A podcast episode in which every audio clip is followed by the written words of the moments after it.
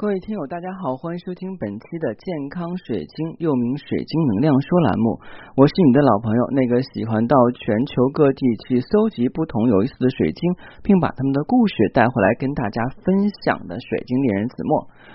那我们马上就要临近七月份了，其实的话呢，在七月份来临之前的话，这个六月底我们就已经就觉得很闷热了，对不对？但是的话呢，我们在这段时间的话要注意，因为这个。阴历的五月的话呢，就是五毒月，所以大家尽量少吃凉的，少喝凉的。还有就是在一些特殊的日子的话，尽量啊，就是要嗯，不要就是吃太多的这种寒性的水果啊，这个的话呢是对身体不太好啊。嗯，除了我们讲的话呢是五毒月之外的话呢，还有我们的三伏天。三伏天的话呢，被分为初伏、中伏跟末伏。那么今年的这个三伏时间是什么时候呢？哎，跟大家分享一下。今年的这个初伏的话呢，是二零二零年的七月十六号到七月二十五号，为期十天；中伏是二零二零年的七月二十六号至八月十四号，为期二十天；末伏是二零二零年的八月十五日到八月二十四日，为期十天。那一共的话是四十天。在我们讲的这个。初伏、中伏、入伏的过程中的话呢，我们都要注意啊，因为来讲的话呢，就是到三伏天的话，我们从饮食啊，还有从我们穿着上的话都要注意，因为要防暑了。因为在初伏开始的时候啊，气温还是比较温和的，但是一旦进入初伏之前啊之后呢，天气就会一下变热。呃，进入舒服之后呢，大家要做好防暑准备。白天很热，尽量不要出门，但是我们要白天上班，所以尽量还要做好防护工作，包括我们戴上这个防晒服啊啊，或者说护目镜，还有我们的这个啊帽子啊，另外还有我们的口罩。另外就是在夏天的时候呢，如果太热，很多人喜欢喝凉水或者是冰水的话呢，是对身体非常不好的，所以建议大家呢喝一些温水。那过了初伏之后，就是中伏了，中伏跟这个初伏和末伏都有区别，初伏跟末伏呢都是固定十天，但是中伏的话有的时候是十天，有的时候是二十天。像我们今年二零二零年的话呢，就有中伏二十天。这一年的话是从七月二十六号直持续到八月十四号，这一年的中伏时间还是比较长的，所以大家一定要多注意身体。平时有空的话呢，可以锻炼一下身体。古代人说夏练三伏，所以三伏的话也是一种锻炼身体的好时候。特别是进入中伏之后呢，雨水开始增多，这种天气会让让蚊虫大量繁殖，做好防蚊虫叮咬的准备。蚊虫叮咬也是不也不是一件小事情，尤其是我们有的时候在树下或者在草丛里边会被蜱虫咬到，千万不要把它打死，要用手把它拍拍的那个边儿，就拍拍你那个钉的那个边儿，把它拍掉啊，也不要触碰它的身体，因为很容易把蜱虫的那个口气的话，就是那个针呐啊，就是。呃，会留在这个腿部，会引起过敏。那蜱虫的话呢，是很厉害的。另外的话，就是末伏啊，度过漫长的二十。天中伏之后呢，紧接着就是末伏了。末伏的话是三伏的最后十天。虽然进入立秋，但是秋老虎的威力还是十分强大的，所以还是要注意。这个时候的话呢，我们要保证睡眠质量。天气热，我们就容易犯困。如果不休息好的话呢，你上班的时候就会比较麻烦，因为你是昏昏沉沉的，可能会影响到工作，尤其是开车的时候。在秋季的话呢，还是要休息好，这样养足精神，才能更好的工作奋斗。再有闷热的天气，容易让人心烦气躁，容易跟人发生争执，所以这个时候我们要调整一下心情，可以尽量参加一些让人愉快的活动，或是冥想。另外的话呢，家里要搞好卫生，一个好的环境呢，对家里的这个能量磁场是非常好的。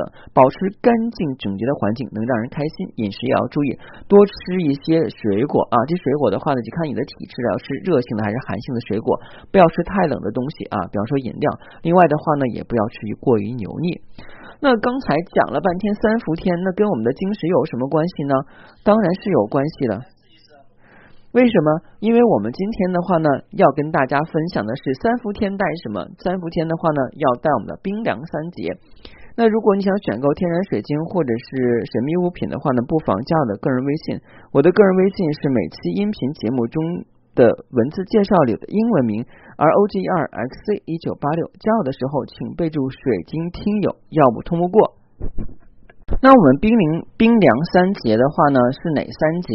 第一的话呢，就是我们的海蓝宝石；第二的话呢，就是天河石；第三呢，就是我们的拉力玛，被称为我们夏季避暑的冰凉三节啊。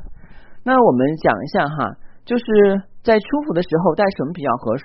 在出伏这段期间的话呢，我们戴这个海蓝宝石是比较合适的，因为我们讲啊，出伏是由于我们啊。这个闷热的夏天的话呢，来临的一个时候，也就是会有一个短暂的冷热交替。其实也不叫冷热交替，是应该比热的程度更热的情况下，突然你会觉得很多受不了。而海蓝宝的话呢，最早是作为古代啊航海水手的保护性晶石，而它的蔚蓝色的话呢，也是可以去疗愈喉轮的。我们都知道，有的时候说，哎，我那个嗓子发炎了，嗓子发炎，很多人的话就会怎么样，吃不下东西，还有就可能会引发发烧。另外的话一说的话，我嗓子从喉咙痛就会整个影响你的能量体征。还有讲的话，我们说说话说不好或者说不对的话呢，也会引发一些口舌纷争，甚至是拳脚，对不对？你就想，比方说你在夜市上去吃饭，然后邻桌有一个人的话呢，碰了你一下，然后他也没搭理你，然后呢，你就觉得他应该向你道歉，说你为什么不向我道歉啊？然后他说我凭什么向你道歉？然后我们就开始招招招骂，哎，之后的话呢，引发了这个这个殴。斗殴啊，那这个好像是很多明显的例子哈，所以我们讲的话呢，退一步海阔天空，其实还是因为天气闷热的缘故，大家每个人心中就有一团火，正发泄不出去呢，正好有了一个借口发泄，但是两败俱伤何苦呢？所以的话，我们讲还是要宁心静气，尤其是在这种疫情情况下的话，尽量还是少出去就餐。那我们再复习一下关于海蓝宝的这个使用时机哈。海蓝宝的话呢，首先来讲，它的颜色是这个蓝色啊。蓝绿色还有无色啊，无色的海蓝宝的话呢，就是很浅很浅的那种啊，有点像托帕石，所以有的时候托帕石跟海蓝宝很多人是区分不清楚的。但是托帕石的硬度的话要比海蓝宝高，因为托帕石是九，然后呢这个海蓝宝是七点五到八。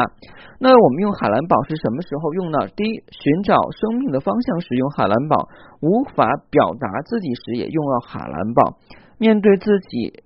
呃，有压力的人际关系时候，需要改善亲密关系时候，进行长途旅行时，容易口干舌燥，感觉火气大的时候，还有就是皮肤容易过敏的时候，用海蓝宝。那我们现在来说一下哈，因为海蓝宝的话呢，就是为什么要在三伏天戴？首先来讲的话呢。在三伏天，它能够给你起一个很好的保护，就像我们讲的百分之五十的防晒一样。很多人的话呢，都会抹防晒霜，但是日常防晒可能是百分之五十。海蓝宝虽然作为保护跟疗愈性二合一的东西，但是它不是那种完全的话保护起来的，所以的话，它就像呢我们讲百分之五十。像如果是那种去沙漠的话，可能要用百分之二百的防晒霜，对不对？然后呢，我们讲哈，就是我们当口干舌燥的时候，容易感觉上火发脾气的时候，在海蓝宝，因为海蓝宝的话呢，对应我们的这个喉轮是很好的。因为我们经常讲的话呢，我们祸从口出，所以的话，在海蓝宝能够让我们冷静一下啊。海蓝宝戴放的位置的话呢，是可以戴到我们的这个脖子上，然后的话呢，手上也可以，因为它硬度比较高啊，可以作为手链或者是项链，这个没有问题。包括戒指啊，因为这样的话呢，就是比平时要安全很多了。我们在出伏的时候呢，建议大家去佩戴海蓝宝。那我们接下来的话呢，说中伏啊，中伏的时间就比较长了。中伏的话呢，我们是戴什么样的晶石呢？啊，中伏的话呢，我们是要戴天河石的。啊，一说说起天河石的话，大家就想起了天河之水啊，不是什么什么。哎呀，什么天河之水，什么天上流，我记不清楚了哈。其实我从小好像背古文就背的不太好，所以在这里的话呢，如果那些有古文学好的，不如帮我把下半句接上去，或者整句告诉我。那天河石的话呢，是带有与森林和大河的能量啊，展翅翱翔的成长之时。那我们的中伏的话呢，时间是比较长的，今年是有二十天，而这二十天怎么样度过呢？那有些人说是宅在家里边吹空调啊，有些人说的话我要下练三伏，那就在顶着大烈日的话去练习，最后中暑了脱水了啊，有没有这种情况？有啊，是不是？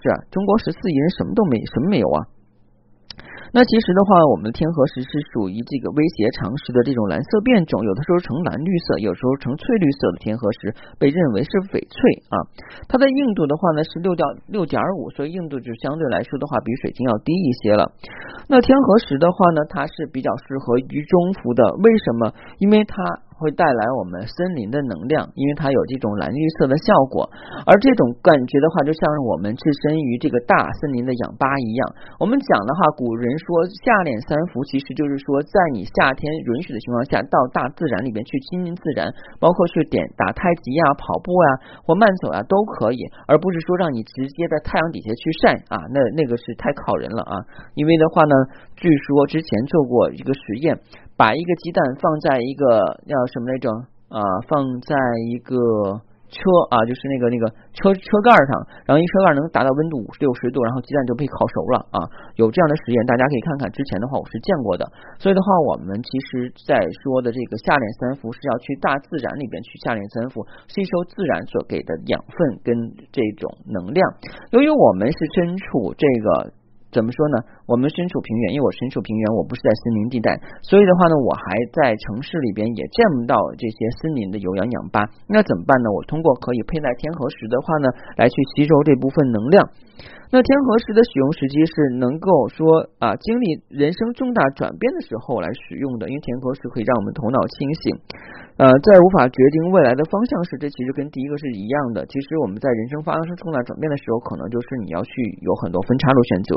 比方说，你刚毕业以后，你去考研呢，还是要工作呢，还是要在家里宅宅着啃老呢？对不对？啊，然后的话呢，还有就是当无法面对新生活，跨出第一步，其实天河石又叫做勇气之石。有的时候的话，就像我们刚开始的话，到一个新的环境里边，会心生恐惧之意。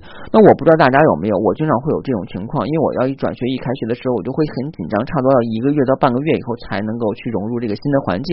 如果是大家同意的话，就是到这个新的环境还好点，就怕的话大家都很熟了，就你一个陌生人，总感觉自己好像有点被排斥的感觉。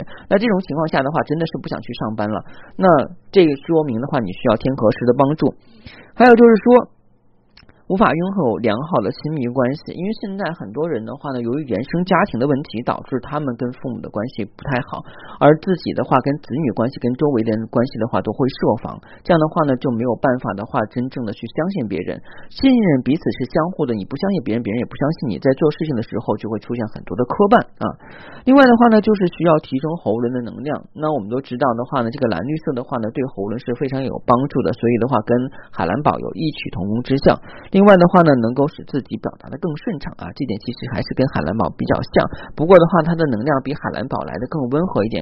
更重要的话呢，它是可以给你大自然的这种神清气爽的感觉。所以的话，我们在征服的时候就要佩戴天河石。那接下来的话呢，我们要说一下这个末伏了啊。一说起末伏的话呢，大家想，哎呀，我们的好日子来临了，对不对？因为过了末伏以后的话呢，就是到了秋天了。因为秋天来临啊，就是哎，有一个歌的话，好像是什么什么秋天带走带。着我的爱，那个是吧？是有一个，是有一个这个歌，是不是？我记不得了，好像是我小的时候听过的歌啊。然后我们在末伏的时候要用什么呀？要用这个拉力马啊。拉力马的话呢，别文别名是什么什么石啊？大家知道不知道？拉力马的别名的话呢，就是海纹石了。为什么叫海纹石呢？因为它的这个表面形成的话呢，就像海水的波纹一样，然后很漂亮。啊，所以叫海纹石。但是我们讲的这个别名的话呢，就是我们讲的就是官方名字的话呢，叫做拉力马啊。那拉力马的话呢，就是能量会更温和一些。拉力马的硬度的话呢是四点五到五，然后颜色是蓝色跟这个蓝绿色。由于拉力马本身来讲的话呢，它是多米尼加的国石，所以我们平时很少见。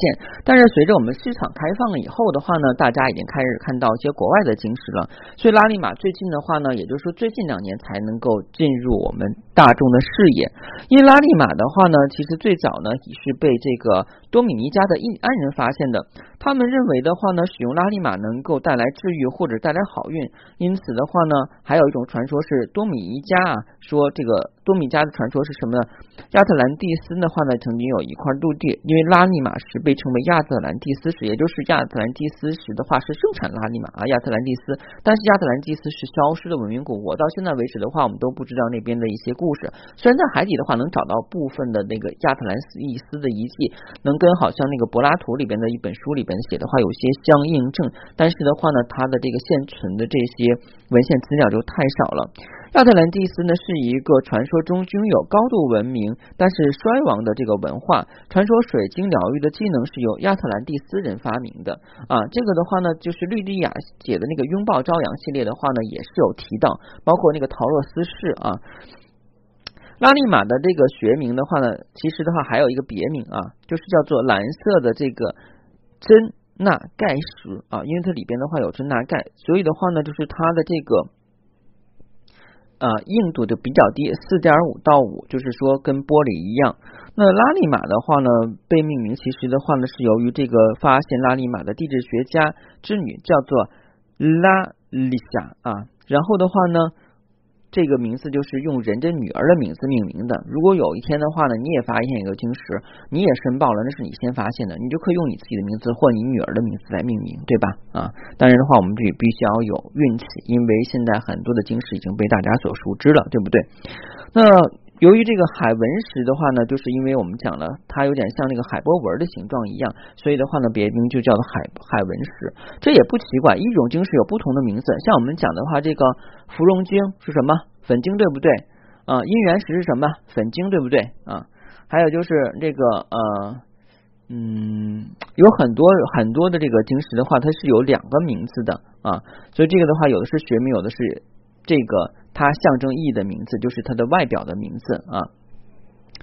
那我们讲拉力马的话，使用时机是希望获得温柔的能量，希望融入团体之中，希望获得阴性力量的支持。无法接当无法接受自己的阴暗面的时候的话，我们使用拉力马。那为什么我们在幕府的时候的话要带拉密码呢？其实幕府的话呢，是我们迎接胜利的最后几天。我们看一下哈，初府的话，我们带印度是这个七点五到八的这个。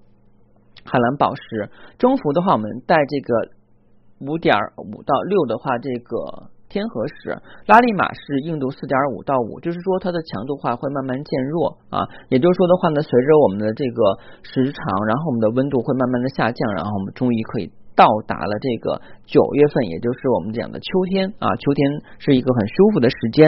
但是在这个情况下的话呢，很容易就是我们会犯困嘛。